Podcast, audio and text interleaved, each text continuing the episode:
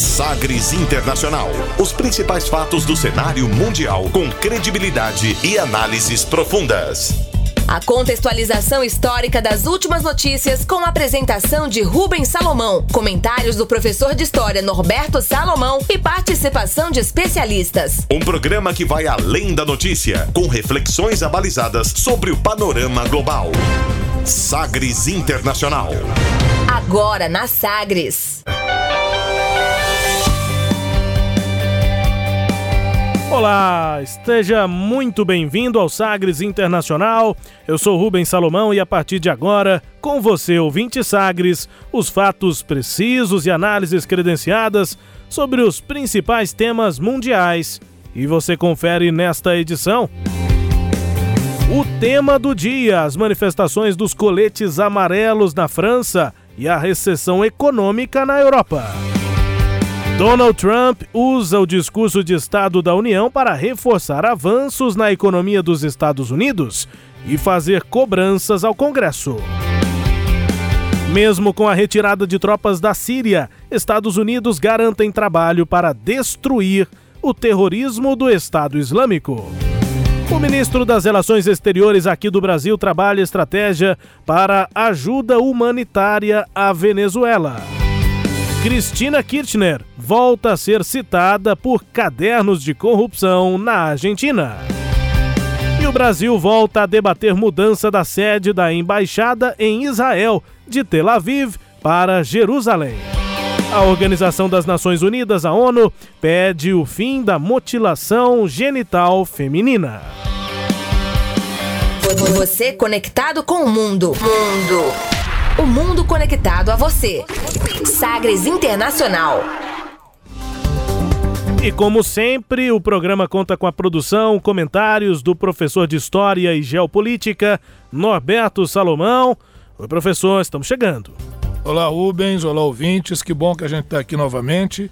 E estamos aí com um monte de fatos internacionais para serem comentados e analisados, né? Agradecer aos ouvintes pela audiência e pedindo que eles mandem as suas participações aí. Você vai dar os endereços, a maneira que o ouvinte pode participar.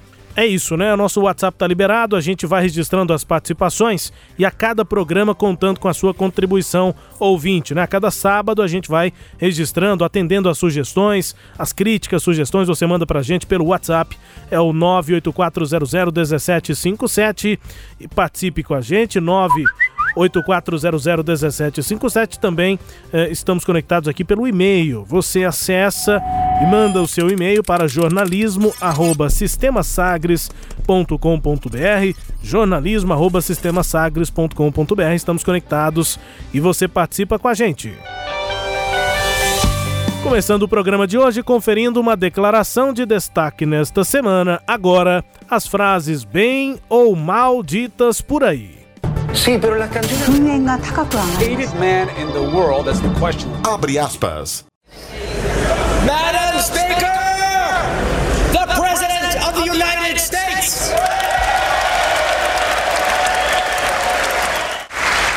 Therefore, we recently imposed tariffs on $250 billion of Chinese goods, and now Treasury is receiving billions and billions of dollars. But I don't blame China for taking advantage of us. I blame our leaders and representatives for allowing this travesty to happen.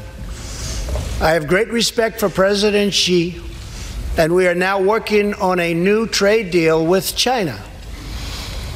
But it must include real structural change to end unfair trade practices, reduce our chronic trade deficit, and protect American jobs.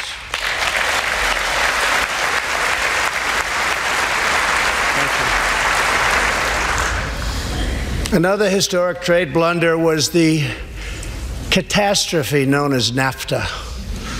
I have met the men and women of Michigan, Pennsylvania, Indiana, New Hampshire, and many other states whose dreams were shattered by the signing of NAFTA. For years, politicians promised them they would renegotiate for a better deal. but no one ever tried until now. Our new U.S. Mexico Canada agreement, the USMCA, will replace NAFTA and deliver for American workers like they haven't had delivered to for a long time. I hope you can pass the USMCA into law so that we can bring back our manufacturing jobs in even greater numbers, expand American agriculture, protect intellectual property, and ensure that more cars are proudly stamped with our four beautiful words Made in the USA.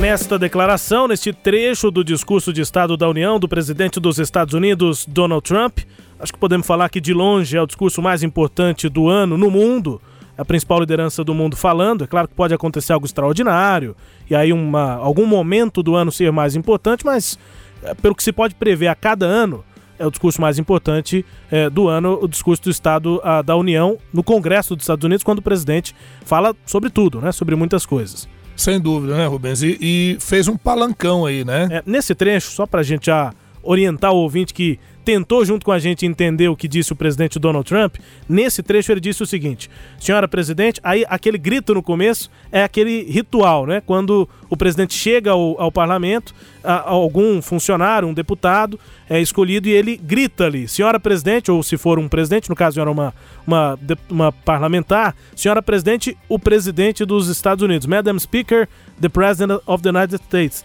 E aí ele, o presidente, nesse trecho que nós ouvimos, disse: Nós recentemente impusemos tarifas sobre bens em 250 bilhões de dólares em bens vindos da China. E agora o Tesouro está recebendo bilhões e bilhões de dólares uma taxação sobre produtos importados da China.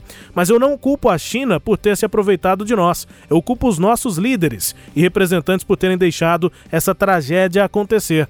Tenho grande respeito pelo presidente Xi Jinping e estamos trabalhando agora em um novo acordo comercial que inclua mudanças estruturais reais para acabar com práticas injustas, reduzir o nosso déficit no mercado eletrônico e proteger empregos americanos. Outro erro foi a catástrofe conhecida como NAFTA. Por anos, políticos prometeram fazer um acordo melhor, mas ninguém nunca havia tentado até agora. Espero que vocês aprovem logo o novo acordo, que é chamado de USMCA, o S, que é United States, né, Estados Unidos, M de México e CA de Canadá. É, entre Estados Unidos, México e Canadá, para trazermos de volta o crescimento do número de empregos da manufatura, expandir a agricultura americana, proteger a propriedade intelectual e assegurar, esse finalzinho que foi marcante, assegurar que mais carros sejam orgulhosamente estampados com nossas quatro lindas palavras feito nos Estados Unidos, essa proposta que ele já vem falando desde a campanha e agora está apresentando resultados nesse discurso. Pois é, e aí ele vai num discurso claramente nacionalista, né? O ouvinte pôde conferir isso. É, é, a gente poderia dizer que desde que houve aquele processo denominado globalização, que hoje tem sido muito questionado por vários países, a gente está notando uma tendência à volta de um discurso nacionalista, de autonomia, de, independência econômica, né? É, ele está revendo vários acordos econômicos com a China, com outros parceiros econômicos e tentando estampar essa, essa questão do orgulho norte-americano. Só fazer o esclarecimento, né, onde está aí o NAFTA, que foi a tentativa de um bloco econômico da América do Norte, que também não, não, não teve assim uma vida muito longa, né, ou não teve pelo menos um aspecto prático efetivo. Então ele está propondo novas bases de acordo envolvendo Estados Unidos, México e Canadá. Fica um pouco complicado em função da proposta dele de construir esse muro, ele tema na construção desse muro, gerou uma crise grande entre 20 e 22 de dezembro até agora 25 de janeiro, em que como o, o Congresso norte-americano, porque nos Estados Unidos, ouvinte, é, é, o Congresso norte-americano ele é eleito na metade do mandato do presidente. É uma ideia interessante, é quase um recall, né? Porque recall seria assim, quase que uma, uma tentativa de você fazer um referendo à população para ver se eles estão concordando ou não com a política implementada. de maneira que quando o presidente eleito está na metade do mandato é que ocorre a eleição do parlamento norte-americano. E nesse caso, a vitória foi dos democratas. Então hoje ele tem que lidar com uma Câmara dos Representantes, como é chamado lá, e que para nós aqui seria a Câmara dos Deputados, é de oposição. E eles não concordam, não concordam porque não concordam mesmo, por convicção, outros não concordam para fazer oposição ao governo, com a construção do muro que garantiria, segundo Trump, uma segurança em relação às imigrações é, vindas do México indesejadas. Como o parlamento não aprovou é, essa proposta, ele também foi não aprovou o orçamento. E não aprovando o orçamento, funcionários ficaram sem receber, gerou uma crise danada lá, que agora parece estar se amenizando um pouco. Né? Então, o quadro, de uma forma geral, é esse. Alguns outros destaques aqui para a gente citar, né? Um discurso longo, Isso, é, cerca de uma hora, mas o presidente também disse, entre aspas, se eu não tivesse sido eleito presidente dos Estados Unidos, agora mesmo, na minha opinião, estaríamos em uma grande guerra com a Coreia do Norte, valorizando o contato que ele tem feito com o, o ditador norte-coreano. Né? Donald Trump é o primeiro presidente dos Estados Unidos a realizar um encontro com um representante da Coreia do Norte, cujo regime é um regime socialista, mas um regime parece mais uma monarquia socialista, né? É uma dinastia lá é, é, que passou do avô para o pai, do pai agora para o filho, né? Que é o Kim Jong-un, com quem ele está mantendo negociações e agora em fevereiro, eu acho que é fevereiro ou março, ele tem um encontro no Havaí, né? Já isso, disse isso. a data e tal. Ainda até o final desse mês de fevereiro, isso, isso, é. Então é, isso. é. O Mike Pompeo, inclusive, confirmou que vai ser nesse local e ainda nesse mês Acho que é 27 de fevereiro, de fevereiro se eu não é. me engano. Outra declaração é, entre aspas, se está produzindo um milagre econômico nos Estados Unidos, a única coisa que pode detê-lo, deter o milagre econômico, são as guerras estúpidas, a política ou as ridículas investigações partidárias. Fecha aspas. Ele diz a investigações partidárias tem a ver com a investigação que é feita desde a campanha. Sim. Influência russa, né? Naquela campanha que o elegeu. Utilização inadequada das redes sociais, né? Nesta noite, entre aspas, nesta noite renovam no a nossa determinação de que os Estados Unidos jamais serão um país socialista. Fecha aspas, fazendo referência inclusive à Venezuela. Os Estados Unidos foram o primeiro país a reconhecer Juan Guaidó como presidente eh, da Venezuela mesmo durante aí o regime de Nicolás Maduro, né, com todas as manifestações que aconteceram. E uma outra declaração foi, entre aspas, não se imaginava que fariam isso, fecha aspas. Só, só antes. Sobre, sobre, a Venezuela e, e, e, os Estados Unidos nunca serão um país socialista. Isso, é porque o que, que acontece? É, essa fala do Donald Trump foi bastante criticada pelos analistas é, nacionais e internacionais, porque ele está querendo reviver a, a aquela questão da ordem bipolar, né? Assim como o, o, o, todos aqueles partidos de extrema direita no mundo têm falado sobre isso, sobre uma ameaça socialista. O socialismo hoje ele vive um, um, momento, as ideias socialistas vivem um momento de baixa, né? De grande crise no seu discurso, pelo menos no momento. E, e, portanto, falar de uma ameaça socialista nesse momento não parece ser algo assim lá muito coerente. Está muito mais para uma questão de propaganda política, ideológica para se afirmar ou reafirmar no poder do que propriamente uma ameaça socialista. Por outro lado, a gente está vendo que governos conservadores no mundo é, estão propondo medidas muito duras, medidas de austeridade econômica e fim, ou pelo menos limitação da atuação sindical, com restrição de direitos aos trabalhadores. Então, estão temendo alguns movimentos, mas os movimentos que estão surgindo eles estão sendo, a princípio, movimentos apartidários, né? Alguns, inclusive, com apoio de ambos os lados, tanto da extrema-direita como da esquerda, como é o caso do movimento dos coletes amarelos na França. Então, essa declaração dele parece ter destoado um pouquinho do que a gente está vivendo no contexto internacional no presente momento. A maior parte do discurso de Donald Trump, discurso do Estado da União, foi recebida com aplausos dos republicanos e silêncio por parte dos democratas do parlamento. Em determinado ponto, no entanto, presidente conseguiu quebrar o gelo dos opositores. Dos democratas foi quando ele falou do número recorde de congressistas mulheres alcançado nas eleições passadas. E aí, nesse momento, as parlamentares democratas ficaram de pé e começaram a aplaudir, né?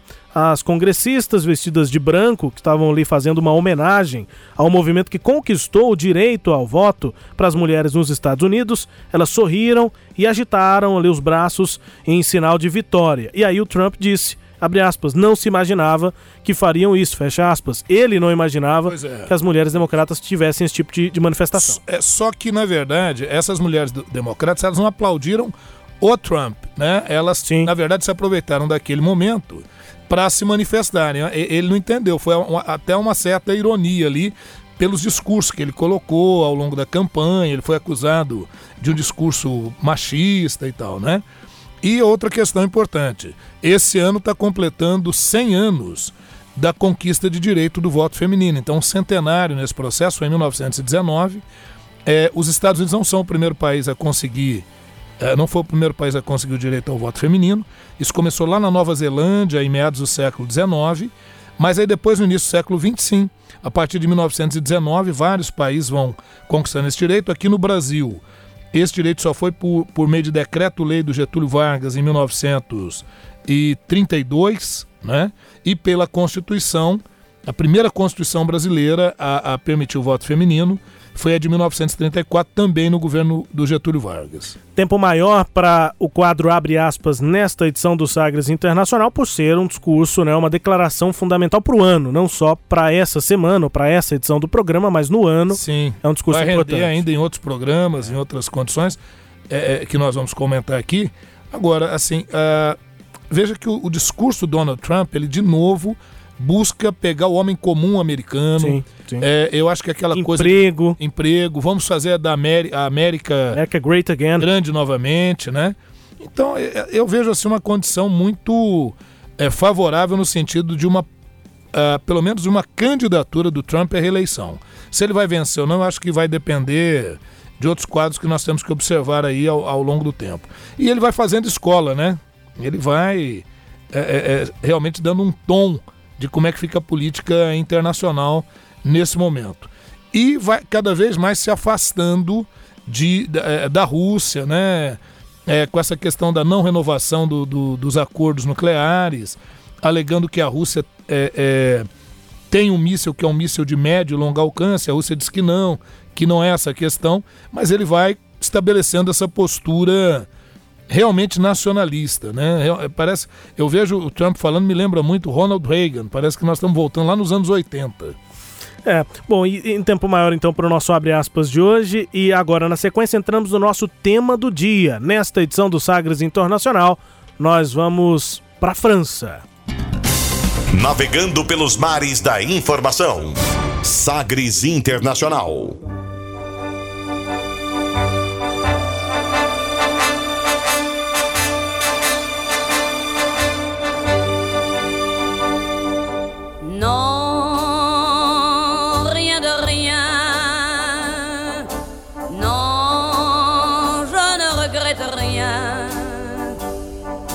be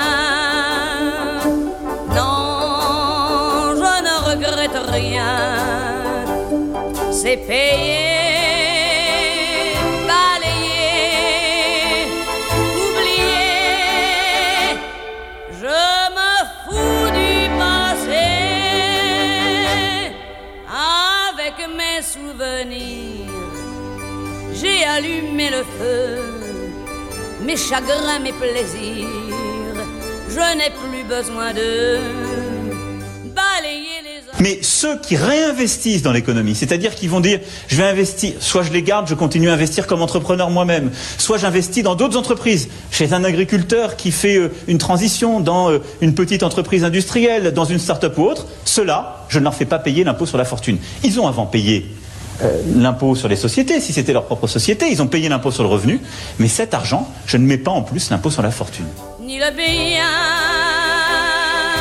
Ouvimos aí então na música de Edith Piaf, uh, vou tentar, hein?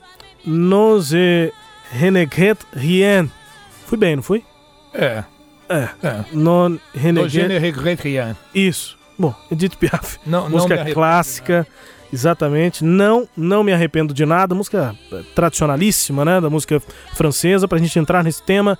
E ouvimos aí o, o, o, o Emmanuel Macron é, presidente da França. Esse trecho aí é de uma resposta, um momento importante do, das manifestações dos coletes amarelos lá é, na França, quando ele abriu um movimento, né, uma série de assembleias pelo país, exatamente para falar é, sobre as manifestações, sobre a situação do país. Era uma turnê do microfone aberto o que fez o presidente Emmanuel Macron. E aí, nesse, em uma das assembleias, ele foi questionado por um membro dos coletes amarelos e respondeu é, essa resposta que nós ouvimos, essa série de debates é, com a presença do presidente representava mais uma aposta do ex-banqueiro Macron para tentar se desvencilhar da imagem de presidente dos ricos. Indiferente às demandas e aos anseios do cidadão médio, Macron então assumiu responsabilidades nesse trecho aí, dizendo que há muitos problemas aos quais devia ter conseguido dar resposta. Abre aspas. Quero ser muito claro com vocês. Se lutei para derrubar o sistema, é precisamente por querer servir o nosso país. A minha legitimidade não a tiro de nenhum título, mas de vocês. Vários outros países atravessaram crises como o nosso, mas acredito que podemos encontrar juntos uma saída. Fecha aspas. A primeira, a principal antagonista de Macron na cena política francesa, Marine Le Pen, eh, na da reunião nacional, que é a ex-frente nacional, a direita, na França, tem sido hábil em moldar, né, em modular aí o seu discurso, à medida que os coletes amarelos expõem descontentamentos sem parecer instrumentalizar o movimento o grupo de Le Pen lidera as intenções de voto relativas às eleições para o parlamento, é, o parlamento europeu, que está marcada para o próximo mês de maio. Coletes amarelos e a reação do presidente, do governo de Macron. É, Rubens e ouvintes, aí nós temos uma bananosa, né? Numa expressão bem antiga. Pepino, aí. né? Um pepino, um abacaxi, né? Vai a, a, a, a, hortali, a, a frutaria toda. Aí, o abacaxi é para o Macron? É para tudo, né? Porque... Porque como o Kleber Ferreira costuma dizer aqui é. na nossa Sagres, ele pega o abacaxi, a faca, a tábua e entrega para alguém, agora descasca. É, é, então o que que acontece? Ele, ele, há um problema muito sério, porque muitas vezes o discurso não bate propriamente com a prática, ou ele não é um discurso que seja assim de credibilidade. Ele foi ministro do François Hollande e, e ministro da parte da economia, tem uma carreira no sistema bancário, e aí, quando ele diz, olha, se eu entrei para derrubar o sistema, poxa, será que ele realmente entrou para derrubar o sistema? É diferente. Ele entra como outsider. Né? Ele entra naquela linha que aqui no Brasil nós tivemos o Bolsonaro, que se coloca nessa condição de um cara que não está ligado à política tradicional, aos vícios da política, que vem para renovar, ou o próprio eh, João Dória, né? Então a ideia é essa. Então não é que ele vem para derrubar o sistema no caso, o sistema capitalista ou sistema financeiro, bancário financeiro, ele entra como outsider. É, é, em 2017, a França teve um crescimento interessante, mas já no primeiro trimestre de 2018, nos dois primeiros trimestres de 2018, isso não sustentou.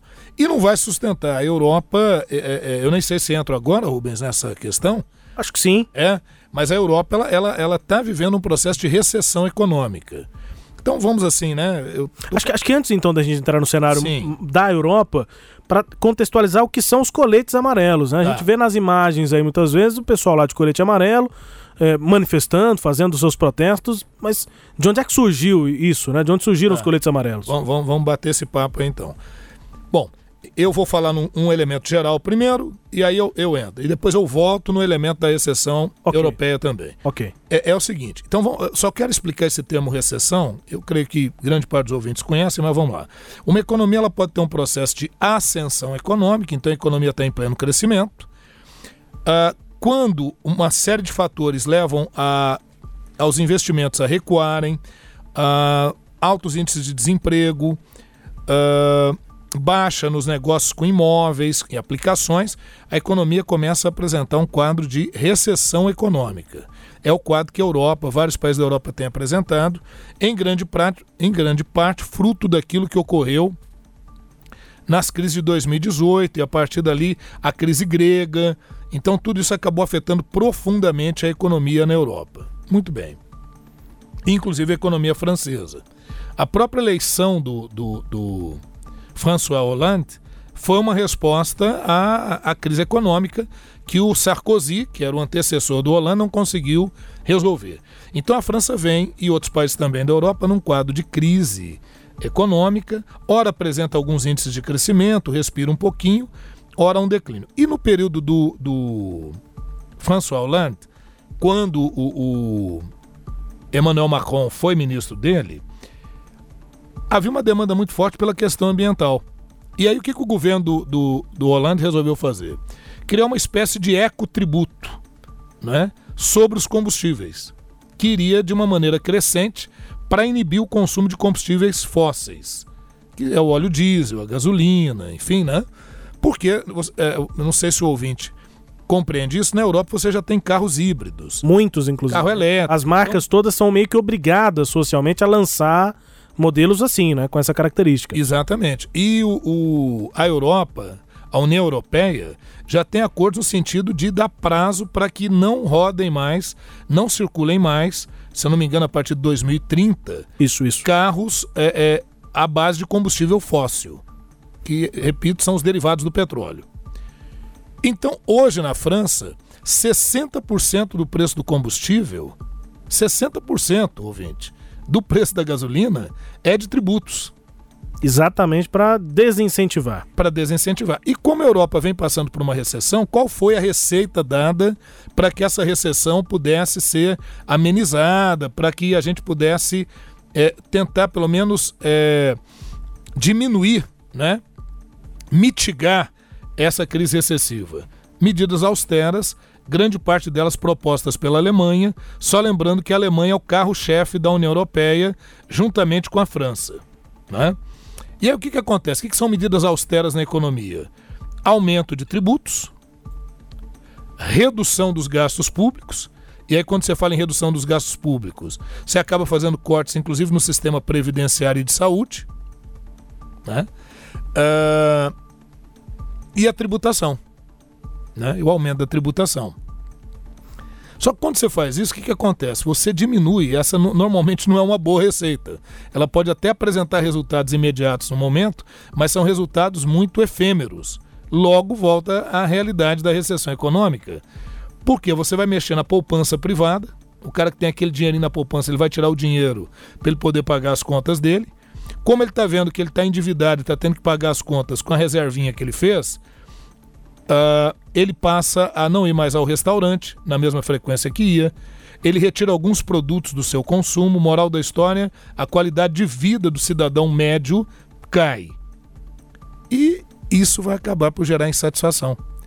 O preço, o aumento do preço dos combustíveis gera reações na França, primeiro com os motoristas de caminhão, com os taxistas, depois com o homem comum que vai precisar usar o seu sistema de transporte. E lá na Europa, e destacadamente na França, eu não sei se o ouvinte lembra quando você tinha aqui no Brasil aquela obrigatoriedade do kit emergência. É. Né, de medicamentos e tal. Lá você, obrigatoriamente, você tem que andar com um colete amarelo ou verde-limão no carro. Porque se houver algum acidente, você pode sinalizar.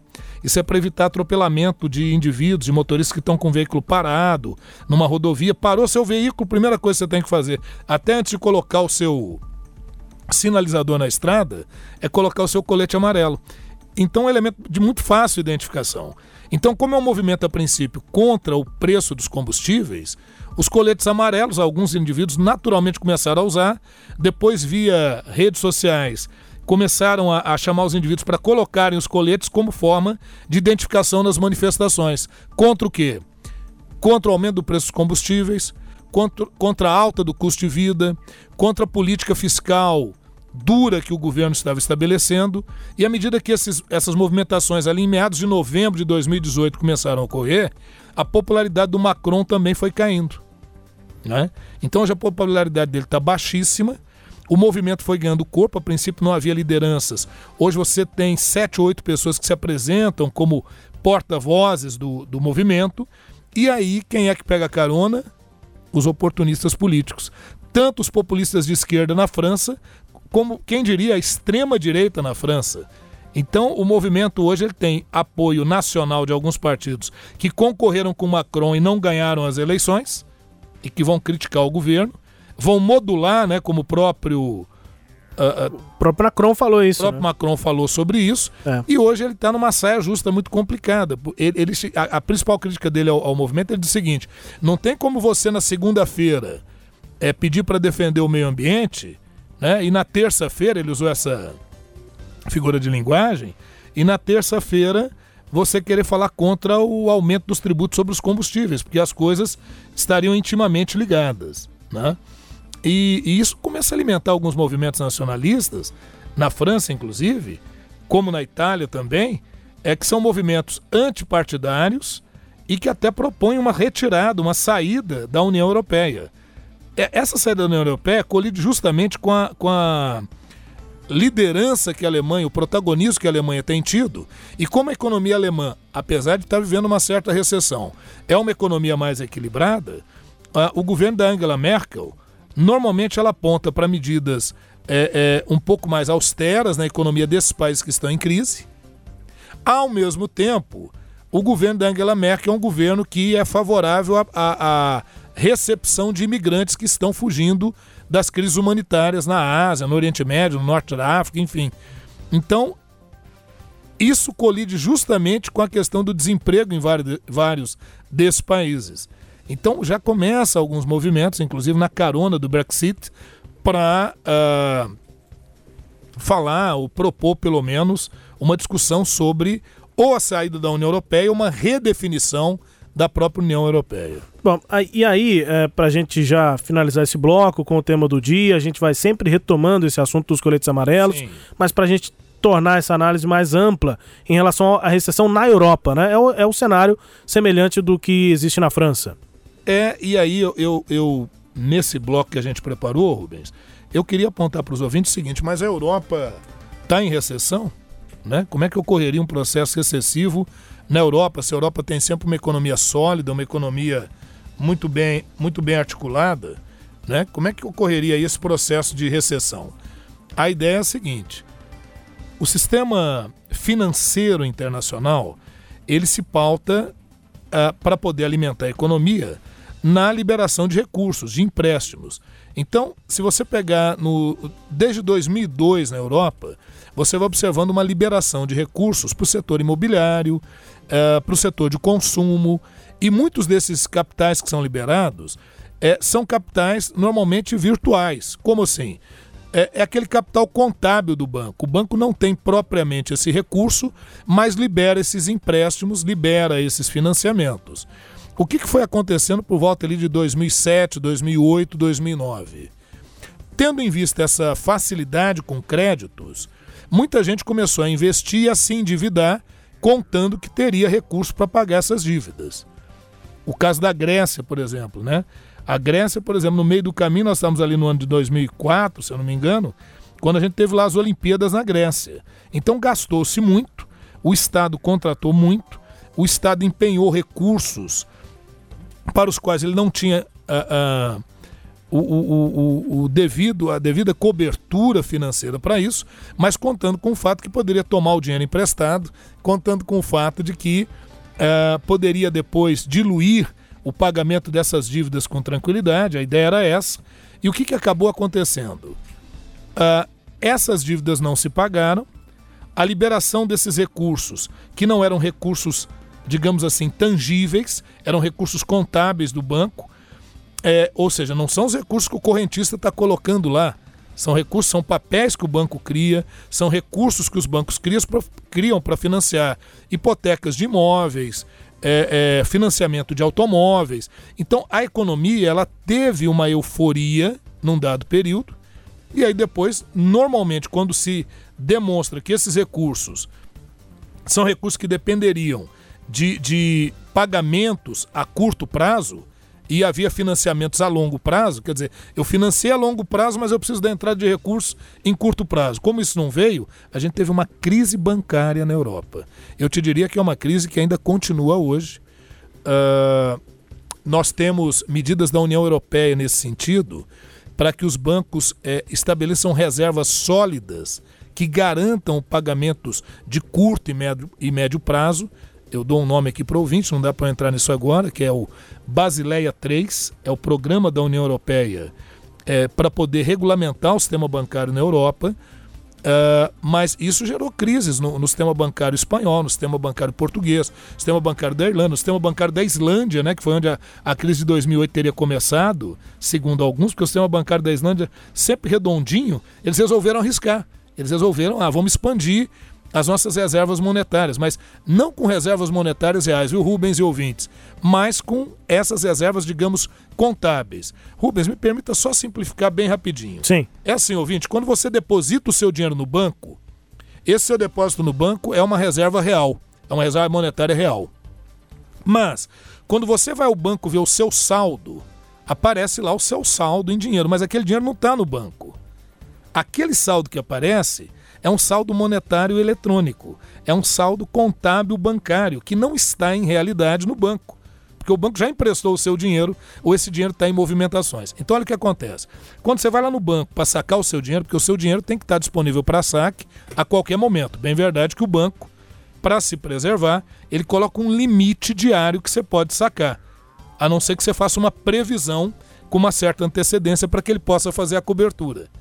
Então não sei se o ouvinte já passou por essa condição. Chegar no banco para fazer um saque de grande volume e ser informado que ele não poderia sacar aquele volume. Na verdade, o dinheiro não existe. Então você está entendendo que é, é, é, é, é um controle contábil bancário. Se o ouvinte consegue entender essa lógica, entenda isso feito não em relação a um correntista e o banco, mas em relação a mega operações. E aí ela não fecha, porque eu tenho que fazer um saque de curto prazo mas o recurso para cobrir esse saque de curto prazo, ele está emprestado a médio e longo prazo. Essa é a encruzilhada que o sistema bancário internacional se encontra hoje. E aí uh, são discussões profundas, eu não sou economista, podemos até trazer um para nos explicar isso num outro momento, mas acho que assim, para o momento atual, dá para o ouvinte entender mais ou menos por que, que os países na Europa, países fortes, Itália, França, Alemanha. Encontram-se, Alemanha encontram-se num quadro relativamente recessivo, outros, como a Itália, num quadro profundamente recessivo. Grécia, quadro profundamente recessivo. Hã? É, e é, provavelmente, né, com certeza, nós teremos, teremos oportunidade para voltar a esses assuntos, ainda detalhando esses detalhes é, é, de, da economia na Europa. É isso. E aí, Rubens, eu não sei, você que está me ouvindo aí, eu não sei se eu consegui ser claro, porque o tema realmente ele é um pouco complexo. É, intervalo rápido, daqui a pouco a gente volta com mais Sagres Internacional. Hoje ainda você vai conferir, mesmo com a retirada de tropas da Síria, os Estados Unidos garantem o trabalho para destruir o Estado Islâmico. Ministro das Relações Exteriores do Brasil trabalha estratégia para ajudar uh, de forma humanitária a Venezuela. E Cristina Kirchner volta a ser citada por cadernos de corrupção na Argentina. O Sagres Internacional volta já. Você gosta de ler as notícias do seu time todos os dias? Acesse agora o aplicativo Sagres, disponível para Android e iOS. Você pode ouvir a Rádio Sagres, assistir os melhores lances das rodadas e ficar por dentro de todas as novidades do seu clube do coração. Baixe agora no seu smartphone o app da Sagres. Rádio Sagres, um novo jeito de fazer futebol. Quer começar bem o seu dia? Manhã Sagres. Com as notícias que você precisa saber. Com a apresentação de Rubens Salomão e Cileide Alves. De segunda a sexta, das 7 às 10 da manhã. Personalidades da política, cidades, esporte e, claro, com a qualidade Sagres. Comece bem o seu dia. Manhã Sagres. As notícias estão em todo lugar: nos áudios do WhatsApp, nos textões do Facebook, nos 280 caracteres do Twitter e nas fotos do Instagram. Você ouve, lê e observa. Mas você duvida, confere ou confirma? Ou fica indignado e apenas curte e compartilha? A sua atitude faz toda a diferença. Porque você tem a escolha de levar uma informação falsa adiante ou fazê-la parar ali. Em tempos de fake news, quem se certifica sai na frente. Por isso, aqui na Sagres você pode ouvir e compartilhar sem se preocupar, porque nós estamos sempre de olhos e ouvidos bem abertos. Sagres, aqui pode confiar. 730 AM. Rádio Sagres.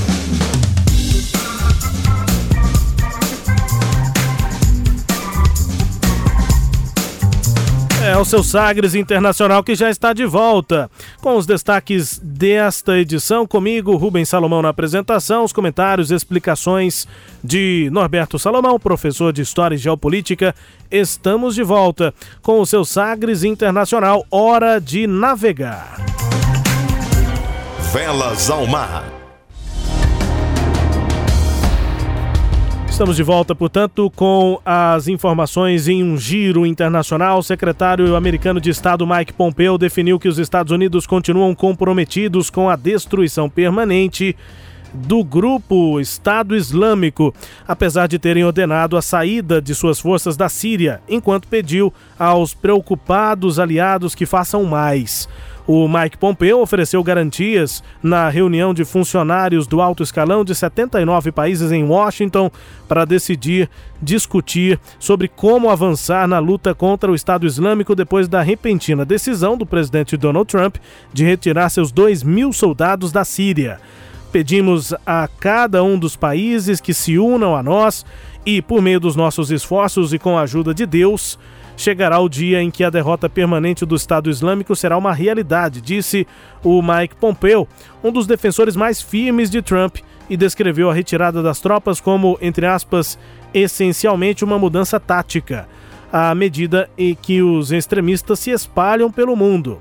Não é uma mudança da missão. Nossa luta nem sempre será necessariamente dirigida pelos militares. Estamos entrando em uma área, em uma era de jihad descentralizada e também devemos ser ágeis no nosso enfoque, disse Mike Pompeo. O próprio chefe de inteligência do governo de Donald Trump advertiu que o Estado Islâmico, cujo antigo reduto na Síria se reduz a uma estreita faixa do território, vai tentar reaparecer depois de uma saída das tropas dos Estados Unidos saindo da Síria, mesmo assim colocando como objetivo destruir o Estado Islâmico. Essa era interessante, citada pelo Mike Pompeu, jihad descentralizada. Jihad é a tal da Guerra Santa, né? É, a, no Ocidente essa é a visão, né? O termo sim, jihad sim. do árabe, ele, ele significa esforço em nome de Allah, o esforço em nome de Deus. Então todo esforço em nome de Deus é sagrado, inclusive a guerra se ela for necessária, né? E aqui para o Ocidente vai ter essa condição. O Pompeu ele, ele busca justificar a saída dos Estados Unidos, que na verdade é, foi uma saída para o Trump, mais uma vez, aparecer na mídia, colocar sua posição. E de outro lado, ele foi aconselhado pelo alto comando norte-americano de dizer o seguinte: o presidente, o custo de manter essa quantidade de soldados naquela região é alto, quando agora o, o a ação do Estado Islâmico está pulverizada. Porque, Rubens, várias áreas do Estado Islâmico já foram destruídas. Muitas lideranças já foram mortas, né? Mas ele continua atuando. Agora, lembrar ao ouvinte que o Estado Islâmico só surgiu em função da intervenção uh, dos Estados Unidos e do Reino Unido em 2003, na chamada Segunda Guerra do Golfo. Quando eles entraram ali, caiu o governo de Saddam Hussein, que era da minoria sunita e, e, que, e que massacrou durante muito tempo a maioria xiita. Os Estados Unidos entrou falando que faria um governo de coalizão, um governo que reuniria xiitas e sunitas. Não foi o que aconteceu, acabou havendo a prevalência de xiitas é, no Irã, no, perdão, no Iraque, perdão, e, e Nesse processo, os sunitas se refugiaram no norte. E ao se refugiarem no norte, a, a, acabaram criando grupos radicais ali que vão dar origem ao Estado Islâmico. Então, normalmente, quem pensa que o radicalismo só está nos xiitas, o Estado Islâmico é um grupo originariamente de sunitas que se fixaram no norte do, do Iraque e aí vão atuar nas fronteiras com a Turquia, vão massacrar os curdos que tentam a, a formação de um Estado próprio na região. Né? Agora, é, é um discurso realmente que tenta isentar os Estados Unidos de qualquer ação assim incorreta ou incoerente, né? Vamos vendo o que, que isso vai dando ao, ao longo do tempo, né? Pois é, e a Justiça Argentina voltou a citar para interrogatório a ex-presidente Cristina Kirchner pelos casos, eh, pelo caso dos cadernos da corrupção seria uma trama de supostos subornos que envolve a administração Kirchner e empresários. O juiz Cláudio Bonadio vai interrogar a partir do dia 20 deste mês de fevereiro uma centena de suspeitos, 101 suspeitos, entre eles o ex-ministro de Planejamento, Julio Devido, eh, próximo a, aos Kirchner, que está preso eh, desde 2017 por outros casos. O, e o empresário Ângelo Calcaterra é primo do presidente Maurício Macri. Cristina Kirchner, que está sendo processada no caso, será interrogada em 25 de fevereiro, um dia antes do julgamento por outro caso de suposto favorecimento em obra pública na província de Santa Cruz. A ex-presidente de centro-esquerda e que governou a Argentina entre 2007 e 2015 é acusada de ter liderado uma trama de corrupção mediante a qual recebia pagamentos em dólares de empresários que buscavam licitações em construção de obras públicas. A acusação estimou que pelo menos 160 milhões de dólares o montante dos subornos que também teriam sido pagos entre 2003 e 2007 durante o governo do marido de Cristina Nessor Kirchner. A ex-presidente de 65 anos, figura mais popular de uma fragmentada oposição, tem é, um foro parlamentar que a protege de uma prisão preventiva. No total, Cristina Kirchner enfrenta seis casos por delitos como lavagem de dinheiro, administração fraudulenta, acobertamento e associação ilícita. Situação de Cristina Kirchner lá na Argentina. Pois é, a situação dela é, é grave, né? Mas ela é senadora, então você disse aí, ela tem o, o, o um certo, uma certa retaguarda aí nesse sentido, de, uma prisão preventiva.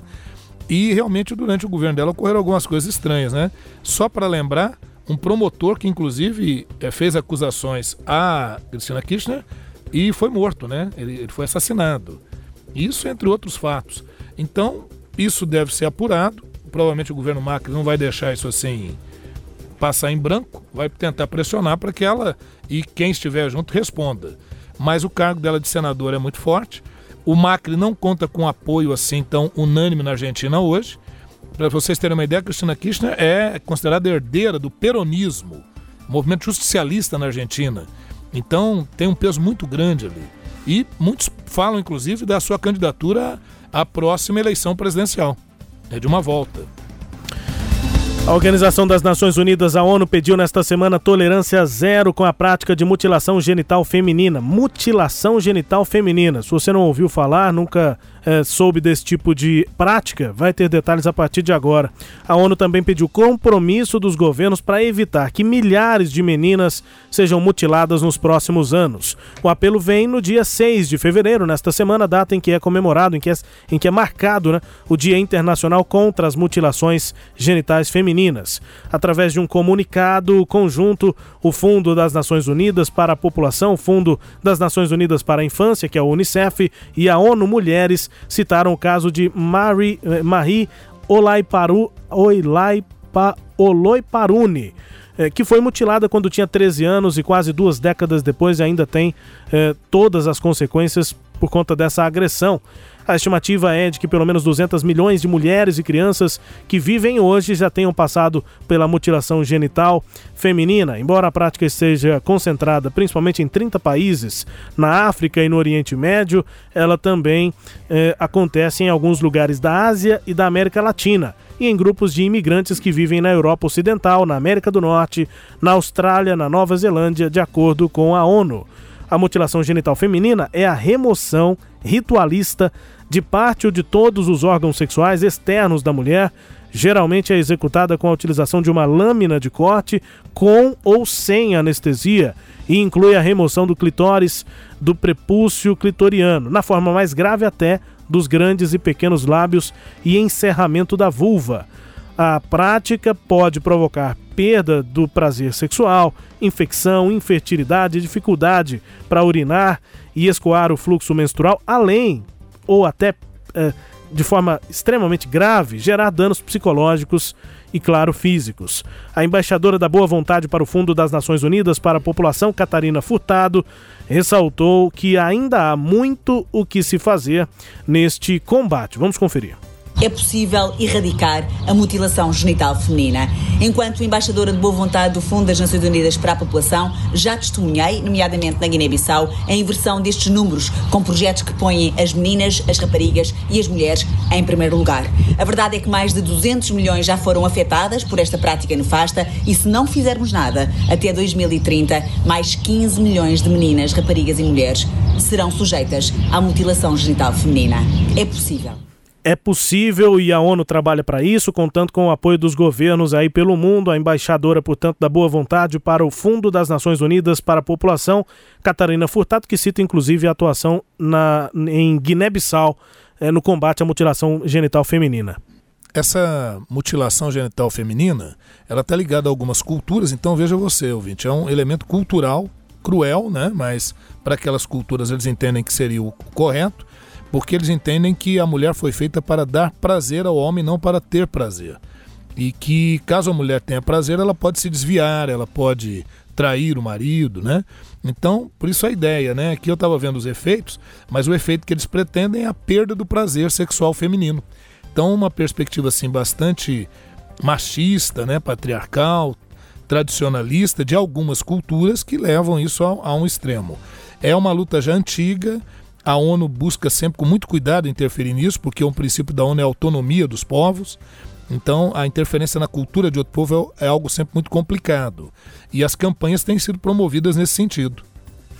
O Sagres Internacional, a partir de agora, também destaca as notícias do Brasil.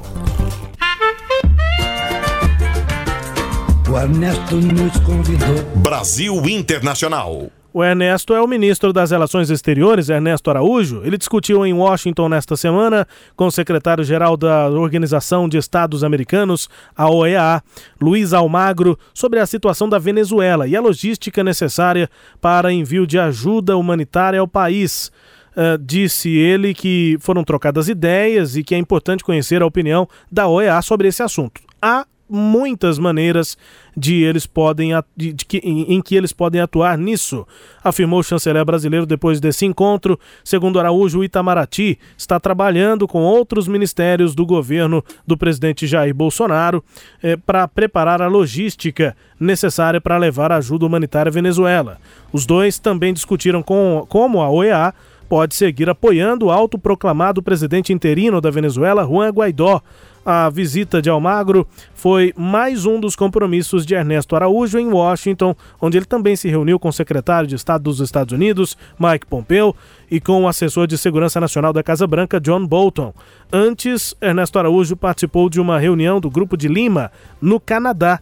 O bloco com Argentina, Brasil, Canadá, Chile, Colômbia, Costa Rica, Guatemala, Honduras, Panamá, Paraguai, Peru e México.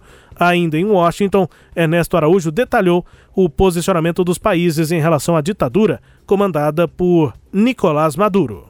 O caminho em frente é através do reconhecimento pleno da única autoridade legítima hoje na Venezuela, constitucional, que é o governo do presidente Juan Guaidó, com todo o apoio internacional, e que esse uh, governo seja o responsável por uh, discutir eventuais condições para a, a saída definitiva de, de, Nicolás Maduro, que não é mais uma parte legítima em nenhum diálogo, que é considerado pelas autoridades constitucionais da Venezuela um usurpador. Né? Então, a, a, iniciativa de Montevideo parte das premissas erradas e uh, não trará os resultados que todos esperamos, que são a volta da democracia na Venezuela. Ela apenas serviria para retardar esse processo, portanto, nós não consideramos que seja uma iniciativa válida.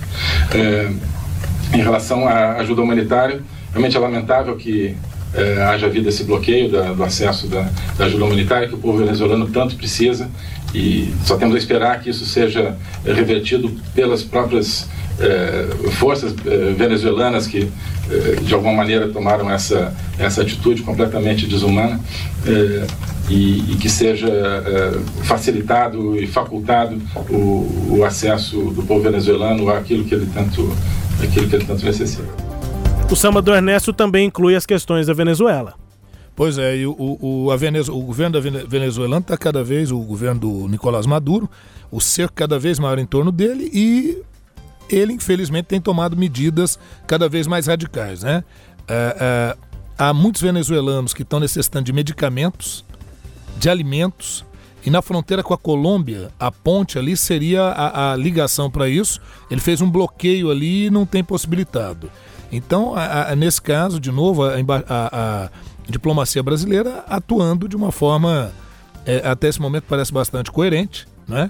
Independente se discutir o regime na Venezuela, mas tem pessoas lá que estão necessitando de ajuda. Eu não sei se o melhor caminho é esse de você barrar a ajuda humanitária. O que o Nicolás Maduro justifica é que a entrada dessa ajuda humanitária poderia servir como justificativa para uma possível intervenção que derrubaria o seu governo.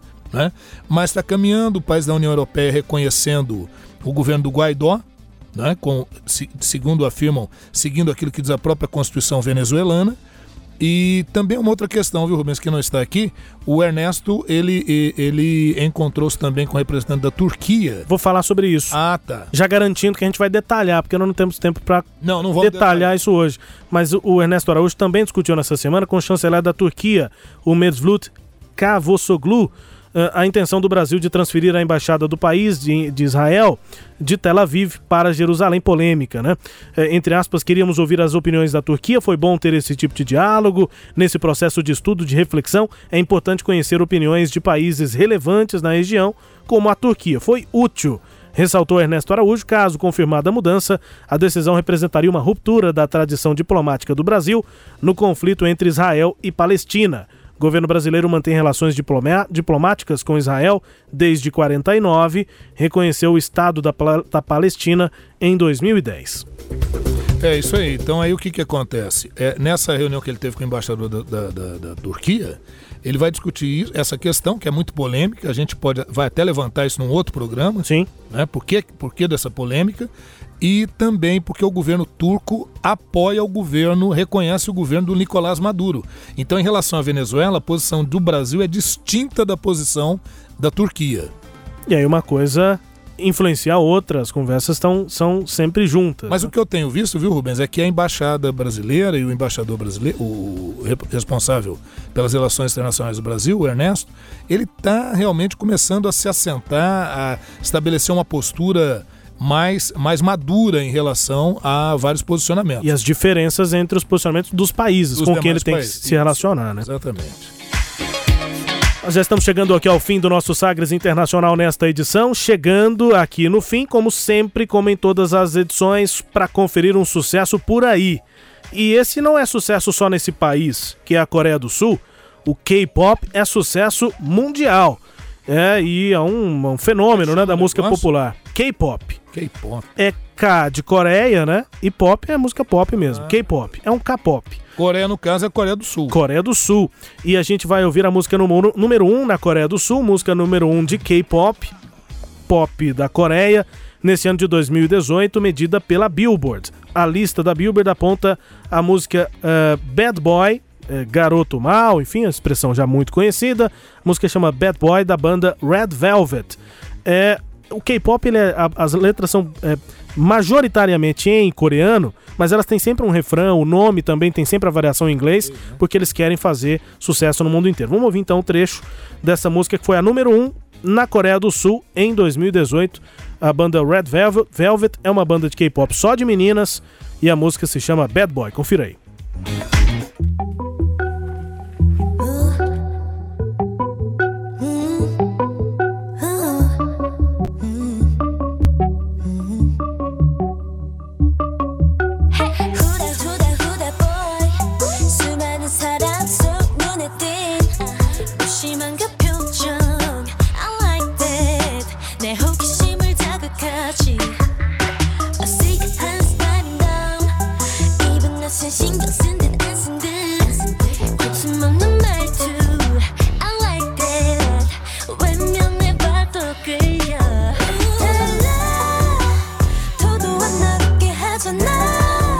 A, a letra, a, a música mudou bastante aqui, o, o local, né? Nós já ouvimos músicas aqui da Arábia, do Japão, agora da Coreia do Sul. Mas a sofrência continua sendo o tema.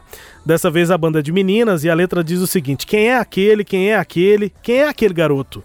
Chamou minha atenção no meio de todas essas pessoas, essa sua expressão indiferente, eu gosto dela, provocando minha curiosidade. Ou é seu estilo único? Parece até que você se esforçou muito, mas não precisa o jeito que você fala como se nem se importasse, eu gosto disso. É uma certa sofrência, né? O menino tá meio que ignorando ali as meninas, né? Tá vendo que as músicas que estão no, no, no, no- No top. top, no Hit Parade aí, em vários países, o tema, a temática romântica tem prevalecido.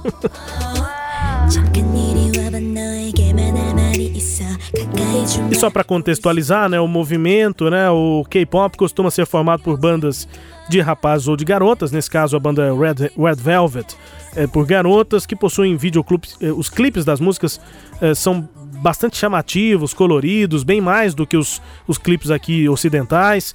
Utilizam coreografias, melodias pegajosas e sempre com esse refrão é, que costuma ter uma frase em inglês para conquistar também o público internacional. K-pop é uma indústria musical que já está gigante, são é, 4 bilhões e 700 milhões de dólares por ano, é, de acordo com a agência de conteúdo criativo da Coreia do Sul. É somente uma parte de um movimento muito maior que é a onda cultural sul-coreana, chamada de Hallyu. Ah, o gigante econômico, né, a Coreia do Sul, que está se transformando, né, obrigou o governo até a abrir esse departamento que trabalha com tudo que é relacionado à projeção internacional da música, do sistema, do manga, do cinema, né, do mangá sul-coreano, que é o Omahua, e a moda, animação, gastronomia, videogames, os programas de TV também, o governo está começando a gerir esse sucesso que a cultura é, sul-coreana está fazendo pelo Mais um mundo. produto de exportação coreano. Eu achei interessante, Rubens, o nome da banda, né? Red Velvet, que é o, o, o veludo vermelho. Isso, né? isso. E que, na verdade, também é o nome de uma iguaria da, da confeitaria. Um bolo, né? Famoso. Um famoso, então. Então, eu não sei se isso, se elas trabalharam essa relação, porque a letra também docinha, romântica. É, e o tipo da música também, né? Um pop assim bem tragável. Muito bem. Muito bem. Chegamos ao fim do nosso Sagres Internacional nesta edição, desejando a você uma ótima programação. Continue com a gente aqui na Sagres 730 e fique conectado conosco também. O Sagres Internacional vira um podcast. Nós estamos também nas plataformas digitais da Sagres. Se você não acompanhou com a gente no rádio, acompanha também nas plataformas digitais e fica navegando aqui nas informações do sagresonline.com.br e participa. Falei no começo, você manda a sua opinião, sempre a gente vai aceitando e exigindo até convocando você ouvinte para nos ajudar a construir aqui o Sagres Internacional. O WhatsApp da Sagres é o 984001757 e pelo e-mail jornalismo@sistemasagres.com.br. Vamos embora? Vamos embora. Um abraço aos ouvintes, agradecemos aí a audiência. Obrigado, Rubens. Agradecendo a Rádio Sagres mais uma vez para a gente poder levar essa informação que a gente pretende seja de qualidade. Mas, como você disse muito bem, contamos com o ouvinte para que ele possa criticar, propor, fazer sugestões. É isso aí. Obrigado pela audiência. legal para todo mundo. Uma boa semana, obrigado pela audiência. Grande abraço. Fique com a gente na Sagres. Chegamos ao fim do Sagres Internacional e até a próxima edição.